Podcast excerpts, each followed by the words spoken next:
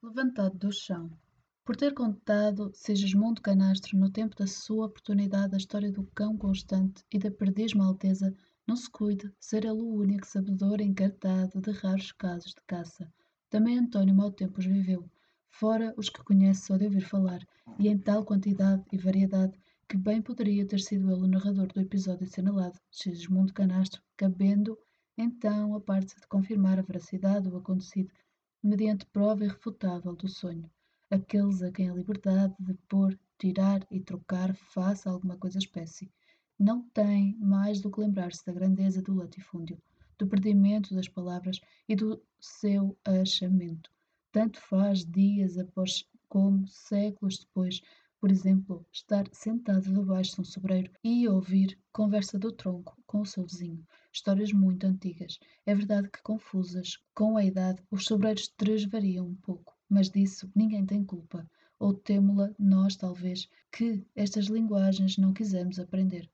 Quem por tais lugares se perde, acaba por distinguir entre paisagens e as palavras que lá estão, e é por isso que às vezes damos com um homem parado no meio do campo como se, indo no seu passo e passeio, de repente alguém o tivesse retido na mão. Ora, o lá, é de certo e garantido quem está a ouvir as palavras, casos, voltas, foi ter ali passado num momento próprio e ser ele a pessoa esperada. Soltou-se um fluxo aéreo e tanto pode vir do sucesso magnífico do cão constante como a verdadeira demonstração da curiosidade das lebres, explicada por António Maltempo e comprovada por todos os sonhos de Sigismundo Canastro, na falta de mais alguém que de seus sonhos quisesse falar. Primeiro há que encontrar uma boa pedra plana, com mão travessa de altura e larga bastante para meia folha de jornal. O dia não será de vento, para que se não espalhe o um montinho de pimenta que, na confusão dos títulos e da letrinha miúda itálica e redonda, vai ser o gatilho desta espingarda. Como toda a gente sabe, a lebre é curiosa, ainda mais que o gato, nem há comparação. Basta dizer-se que o gato não quer saber do que vai pelo mundo, e ele, a ele, tanto se lhe dá. Ao passo que a lebre não pode ver o jornal caído numa estrada, que não vá logo ver o que se passa, e tanto assim que há caçadores que descobriram o que há caçadores que se... e tanto assim que há caçadores que descobriram o sistema. Põe-se da taleia atrás de um valado, põe-se da taleia atrás de um valado e quando a lebre se chega para saber as notícias, traz fogo nela. O pior é que o jornal fica esfarrapado pelo chumbo e tem de se ir arranjar outro. Já viu, já se viu um caçador com uma cartucheira de jornais, até parece, até parecia mal. Mas então pimenta, na pimenta, sim senhor, é que não está o segredo da arte. É que está o segredo da arte. O que é preciso é que não haja vento, mas isso também é condição. Quando está o jornal na estrada, se o vento lhe dá e vai voando, nem a lebre lhe liga, que gosta de ler as notícias em seu sossego. Muito me conta, muito mais lhe contarei ainda se tivermos ambos a ocasião. E então, armado daquele aparato, pedra, jornal e pimenta, é só esperar se levar muito tempo, é porque o sítio é mau para lebres. Às vezes acontece. Depois não se vá queixar de que havia caça, a culpa é toda sua. Depois não se vá queixar que não havia caça, a culpa é toda sua, mas quando se reconhece, mas quando se conhece o terreno, nunca falha. Daí a pouco aparece a primeira lebre, aos saltos, morde além, trinca por este lado e de repente fica com as orelhas espetadas, Viu o jornal. Que faz ela? Coitada, nem desconfia. Vai naquela ânsia de saber as notícias. Corre, o, corre para o jornal e começa a ler. É uma lebre feliz e contente, não lhe escapa uma linha. Mas eis-se não quando chega o nariz ao montinho de pimenta e funga. É que é que acontece. E que acontece? O mesmo que lhe aconteceria a si se lá estivesse. O mesmo que lhe aconteceria a si se lá estivesse. Espirra, bate com a cabeça na pedra e morre. E depois? Depois é só ir buscar. E depois é só ir buscá-la. Mas, querendo, passa-se por lá umas horas mais tarde e então é um cinturão de lebres. Atrás de uma foi outra. Atrás de uma foi outra. É o que tem. São muito curiosas. Não podem ver no jornal. Olha lá, isso tudo é verdade. Pergunta quem quiser. Até uma criança de colo sabe estas coisas. António Mau Tempo não tinha espingarda, e ainda bem. Tivesse a ele, seria um vulgaríssimo caçador de arma feita, em vez de ser um inventor da pimenta do Santo Humberto. Mas isto não significa que isto não significa que desdenhasse a arte da pontaria.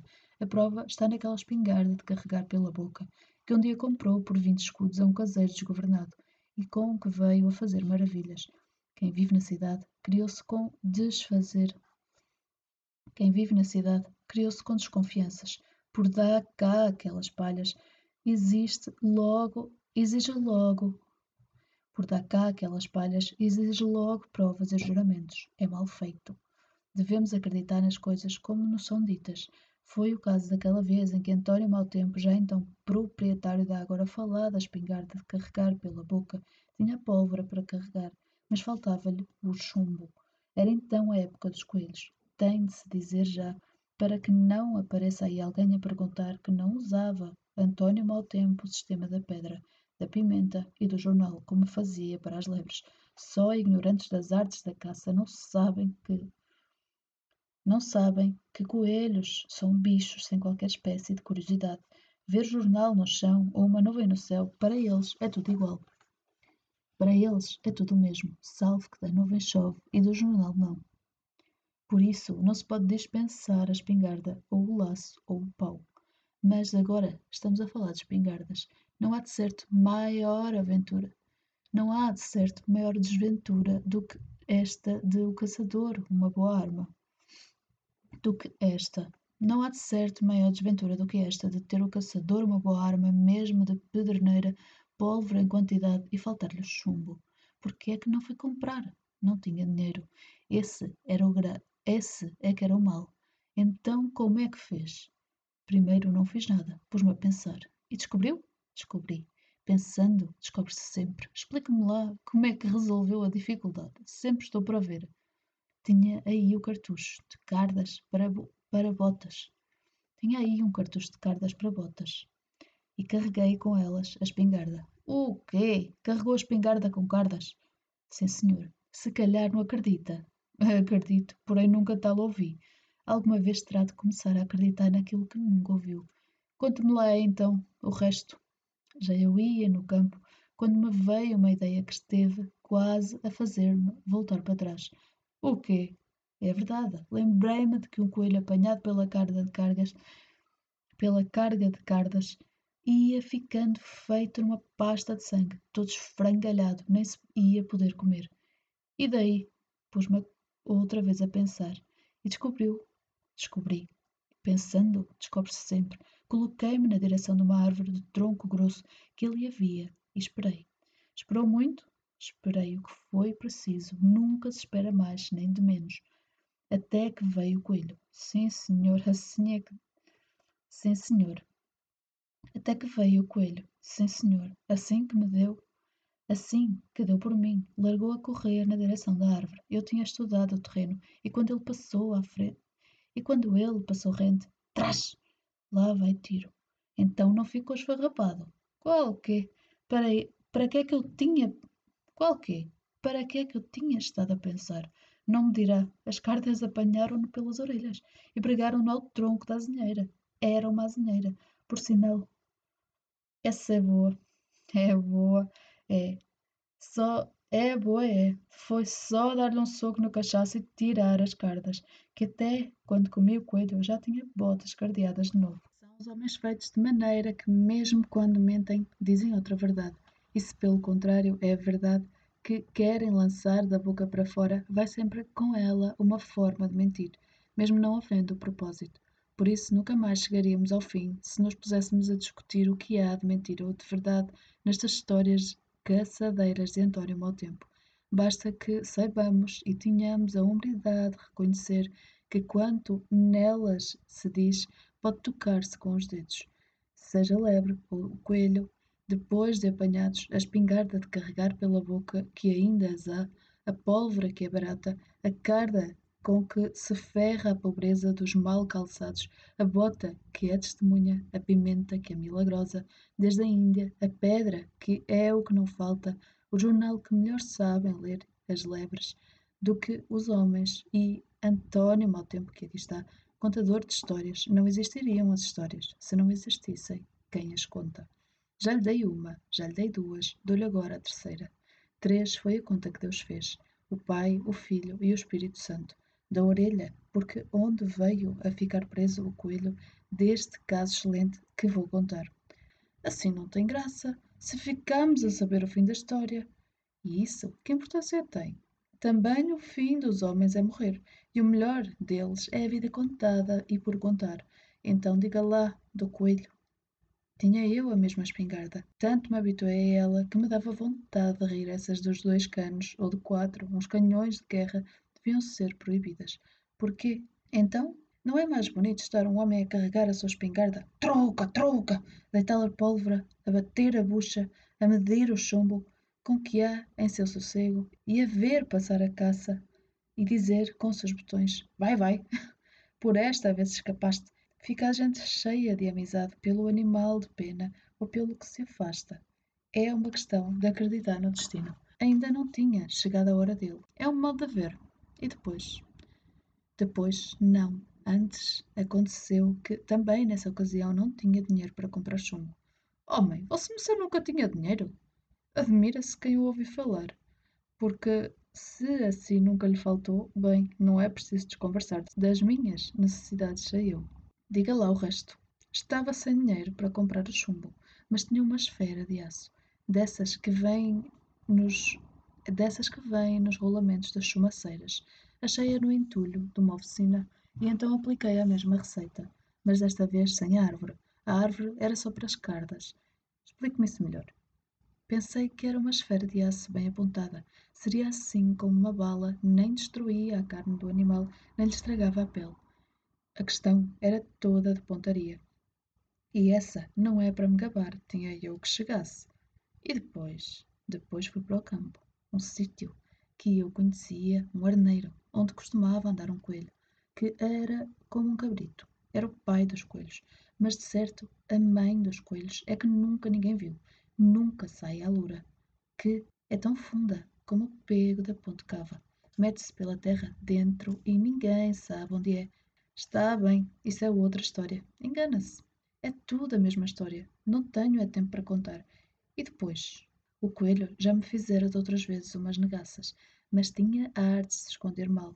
Eu levantava a espingarda dessas outras vezes e a carregada com o chumbo. Então não se importava de lhe estragar a pele coelho daquele tamanho tanto fazia, mas vosso Messê agora disse, assim não posso contar.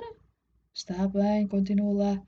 Esperei, esperei. Passou-se uma hora, passaram-se duas e às tantas aparece o bicho aos pulinhos. É um modo de dizer, eram saltos como de um cabrito, conforme já disse. E ali numa altura em que ele ia no ar, fiz de conta que era uma perdiz. Trás! Fogo nele. Matou? Não, senhor. O coelho sacudiu as orelhas, ainda antes de cair no chão. Acabou o salto deu outro mais outro, e ele desarmado e deitou a correr. A direito, no Achebes, tornou a dar o salto, daqueles compridos. Parecia que ia voar por cima da sebe, isto longe, como daqui além. E vejo eu, que foi. O coelho preso a estrabuchar, parecia que alguém estava a agarrar o animal por uma orelha, e eu aproximei-me e vi tudo. Homem, não me fique calado tanto tempo. Estou aqui a arder de curiosidade. Querem ver que vosso Mercê também é como as lebres? Deixe-se brincadeiras. Diga lá o resto. Foi o caso que tinham andado por ali a aparar a sebe e ficariam assim uns terpos do tamanho deste dedo. E, como a esfera tinha furado uma orelha de coelho, o bicho ficou ali preso. Enfiou a orelha esburacada nesta estrepe. Imagine, então desenfiou-o. Deu-lhe um soco atrás das orelhas. Não, senhor. Desenfiei-o e deixei-o ir-se embora. Não me diga. Digo. Acertar-lhe na orelha não foi pontaria, foi acaso e sorte e o pai dos coelhos não podia morrer por um acaso. Grande história é esta! São tudo verdades, tal como foi verdade terem nessa noite os coelhos andado a dançar até de madrugada. Era lua cheia. Por quê? Estavam contentes por o pai dos coelhos ter escapado. Vi-os? Não vi, mas sonhei. É assim, o peixe morre pela boca, quando de tão pequeno do anzol e triste figura na frigideira, o não lança outra vez o homem para a água ato que não se sabe se é por compaixão pela infância ou por projeção do interesse no futuro. cresce e mas ao pai dos coelhos, que de certo já não poderia crescer mais, salvou, numa parte, a honradez de António Mau Tempo, que muito capaz de inventar boas histórias não investiu essa melhor, do que mais difícil fora acertar numa orelha do coelho do que no corpo todo. Quando muito bem sabe, e no silêncio do latifúndio, logo confessou. Já os ecos de tiro se tinham desfeito nos restolhos, que não teria paz de consciência para enfrentar toda a vida a lembrança do olho colérico e dilatado do coelho ao vê-lo a aproximar-se da sebe. O latifúndio é um campo de estrepes, e em cada um deles está coelho a espernear, com a orelha furada, não por obra do tiro, mas por nascença. Ficam ali a vida toda, lavram o chão com as unhas, com os carbomentos adubam-no, e se alguma erva há, comê-la só aonde o dente puder chegar, com o que focinho bem rasteiro ao chão, enquanto ao redor andam passos de caçadores, morro não morro. Um dia, António Mau Tempo soltou-se da sebe e atravessou a fronteira por cinco anos o fez, uma vez em cada um, foi para terras de França, norte de França, Normandia, mas ia levado pela orelha, filado pelo buraco da necessidade. É certo que não casara, nem tinha filhos a pedir-lhe pão, mas o pai não ficara nada bem de saúde. Consequências da prisão. Não o mataram, mas moeram-no bem moído. E em Monte Lavra o que mandava era a crise de trabalho. Ao menos em França era garantido e bem pago. Em comparação das bitolas do latifúndio, em mês e pouco tiravam-se quinze ou dezesseis contos, uma fartura. Seria, mas chegando a Montelavra, ia-se-lhe o mais em pagamentos de atrasos e o menos em aguentações do futuro. E a França que é? A França é um caminho infindo de beterrabas, em que a binar se trabalha 16 ou 17 horas por dia e não poucas na noite. A França é uma família de normandos que vem entrar-lhe pela porta três bichos ibéricos, dois portugueses e um espanhol da Andaluzia. Mais explicadamente, António Maltempo e Carolino da Avó de Montelavra e Miguel Hernández de Fuente Palmera. Este sabe suas palavras de francês, ciência de imigrante, e com elas diz que estão ali os três do contrato. A França é um palheiro de pouco resguardo, para o pouco dormir, e um prato de batatas. É uma terra onde misteriosamente não há domingos nem dias santos. A França é um derreamento de rins. Duas facas espetadas, aqui e aqui, uma aflição de cruzes martirizadas, uma crucificação num bocado de chão. A França é para ser vista com os olhos de quatro palmos do caule da beterraba. São as beterrabas, as florestas e os horizontes da França. Não tenho lá mais nada senão isso. A França é este desprezo, este falar e olhar em modo de mangação. A França é um gendarme que vem verificar os papéis, linha por linha, comparando e interrogando, arretado três passos por causa do cheiro. A França é uma desconfiança que está sempre de sentinela. É um vigiar incansável, é um normando que vai inspecionar o trabalho feito e assenta ao pé como se nos pisasse as mãos e gostasse. A França é ser maltratado pelo alimento e asseio, nada que se compare com os cavalos da ferma, que são gordos, batudos e soberbos. A França é uma sebe cheia de esterpes, com coelhos enfiados pelas orelhas, como peixes numa verdasca. Já o ar vai faltando, e Carolino da avó é o que menos aguenta, dobrado pela cintura e frouxo como uma navalha, a que de repente se partiu a mola. E o fio, rombo, a ponta partida para o ano não volta. A França são longas viagens de comboio, uma grande tristeza, um maço de notas atado com cordel e o ciúme estúpido de quem ficou e agora murmura de quem lá foi. Está rico, são invejas do pobre, o mal que se querem uns aos outros por motivos de interesse.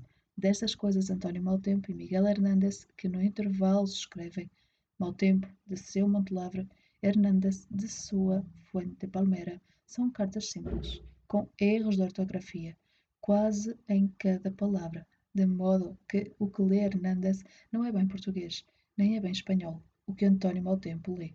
É uma língua como aos dois. É a língua de pouco saber e muito exprimir. Lá se entendem. É como se ambos estivessem a fazer sinais de um lado para o outro da fronteira. Por exemplo, abrir e fechar os braços é o sinal inconfundível de abraçar. Ou levar a mão ao coração, que é sinal de bem querer. Ou apenas olhar, que é sinal de descobrir. E ambos assinam as cartas com a mesma dificuldade, a mesma mão grotesca que faz a caneta cabo da enxada. Por isso é que as letras são feitas como arrancos. Este que se assina a Miguel Hernández ou mau tempo a. Um dia, Miguel Hernández deixará de escrever duas cartas de António Mau Tempo. Ficarão sem resposta. Um homem, mesmo não querendo, fere-o o desgosto. Não é bem uma desgraça, não é isso que me vai tirar o apetite. Mas isto são coisas que se dizem para aliviar. Sabe-se lá se não terá Miguel Hernández morrido ou ido preso como o pai de António Tempo. Quem pudesse ir a Fuente de Palmeira saber. Por muitos anos ficará António Tempo a recordar-se de Miguel Hernández, dirá-o falar dos seus tempos de França. O amigo Miguel e põe-se-lhe uma névoa nos olhos. Ri para disfarçar, conta uma história de coelhos ou perdizes só por comparecer. Imaginações nenhumas até que a onda de memórias se rebate e acomoda. Só nestas ocasiões tem saudades de França, das noites a conversar no palheiro, histórias de andaluzes e transtaganos, Jaén de Évora e José Gato, e Pablo de La Carretera. Essas outras furiosas noites, no fim do contrato, quando eu ia às putanas, o roubo do prazer ia despachar, ale, ale! Ainda o sangue protestava insatisfeito. Quanto mais cansados, mais apetecia. Saíam para a rua, corridos por um linguajar rápido que não entendiam. Alé, negres! É o que acontece a estas raças morenas. Tudo são pretos, para quem nasceu na Normandia, e presuma de raça apurada, mesmo puta. Então veio um ano em que António Mau Tempo decidiu não voltar mais à França. Também a saúde se lhe quebrara. A partir de então, tornou a ser apenas coelho de latifúndio. Neste estrepe, com as unhas raspa, torna o boi rico a água à caleira conhecida, ao lado de Manuel Espada e dos outros, a tirar cortiça, a ceifar, a podar, a sachar e a limpar. Como é que as pessoas não se cansam desta monotonia, todos os dias iguais uns aos outros, pelo menos na pouca comida, e a ânsia de ganhar um pouco de dinheiro para o dia da manhã, que é a grande ameaça nestes lugares, o dia da manhã. Amanhã também é dia, como foi ontem, em vez de ser alguma esperança. Um arzinho que fosse, se viver é isto. Em toda a parte, é França. A herdade da carriça está situada em França. Não o diz o mapa, mas é verdade. E, se não for na Normandia, é Provença. Para o caso, tanto faz. Mas ao lado de António Mau Tempo não anda Miguel Hernández. Sim, Manuel Espada, seu cunhado e também seu amigo, ainda que sejam de feitios muito diferentes, estão ceifando de emprentada. Já veremos como. Para aqui veio também Gracinda Mau Tempo, enfim grávida, quando se julgava que não viria a ter filhos, e os três vivem pelo tempo da ceifa, numa cabana de ceareiros abandonada. Veio limpá-la Manuel Espada para o conforto da mulher. Há cinco ou seis anos que ali não vivia ninguém. Era um lixo, cobras e ligardos, toda a espécie de bicheza. E quando tudo ficou pronto, foi Manuel Espada buscar um molho de junco que estendeu no chão para descansar. Estava uma frescura, que a casa já fora aguada. E ali, por pouco, não adormeceu. Era uma parede de terra, com uma sebezinha de tojo, palha e servir de teto e, de repente, passa-lhe uma cobra por cima tão grossa como este pulso, que não é dos mais delgados. Não o chegou a saber Gracinda mau tempo. Quem sabe o que faria se soubesse. Se calhar pouco lhe importaria. Que as mulheres destes sítios não desmaiam por tão pouco. Quando veio para a cabana, viu-a toda armadinha com uma tarimba para o casal, uma outra que Manuel Espada arranjou para o cunhado, uma saca a dividir. São estas as promiscuidades do campo latifúndio. Não se renegue, Padre Agamedes, por onde tem andado. Estes homens, a bem dizer, não vão aqui dormir. Se alguma vez se entenderem na cama, é para não morrerem já. E agora é que podemos falar das condições. É um tanto por dia durante uma semana. Mais 500 escudos pelo resto da seara. No sábado tem que estar tudo ceifado. Parece uma complicação, mas é a mais simples coisa que há. Durante uma semana inteira, Manuel Espada e António Maltempo ceifarão todo dia e toda a noite. É bom que se entenda o que isto quer dizer. Quando estiverem rebentados de um dia inteiro de trabalho, irão à barraca para comer e depois voltarão para a seara e trabalharão nela, a ceifar, não a apanhar papoulas, a ceifar toda a noite. E quando o sol nascer, irão à barraca para comer qualquer coisa.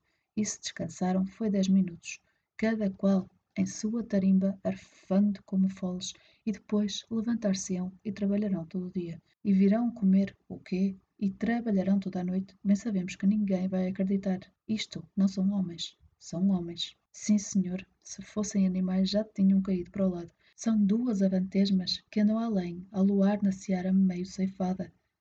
Achas que conseguimos? Havemos de conseguir, e entretanto foi Gracinda mau tempo, mondar o arroz. Vai de barriga, e quando não puder mondar, vai à água. E quando não puder andar à água, vai fazer o comer do rancho. E quando não puder fazer o comer do rancho, volta à monda. Anda-lhe a barriga ao lume da água. Vai-lhe nascer o filho, rã. E, por fim, acaba a seara. E acabou no tempo combinado. Veio Gilberto e pagou. Tinha dois fantasmas diante de si mas destes já viu Gilberto muitos, e António Mau Tempo foi trabalhar para outro lado desta França e desta matança. Da cabana dos ceareiros continuarão ainda a viver Manuel Espada e a sua mulher, Gracinda Mau Tempo, até que chegou o tempo de partir. Manuel Espada veio pôr a mulher em casa e voltou à herdade da carriça. Felizmente havia trabalho. Quem em tudo isto não encontrar novidades precisa que lhe tirem as escamas dos olhos ou lhe abram um buraco na orelha se não o tem, já os só vê nas orelhas dos outros.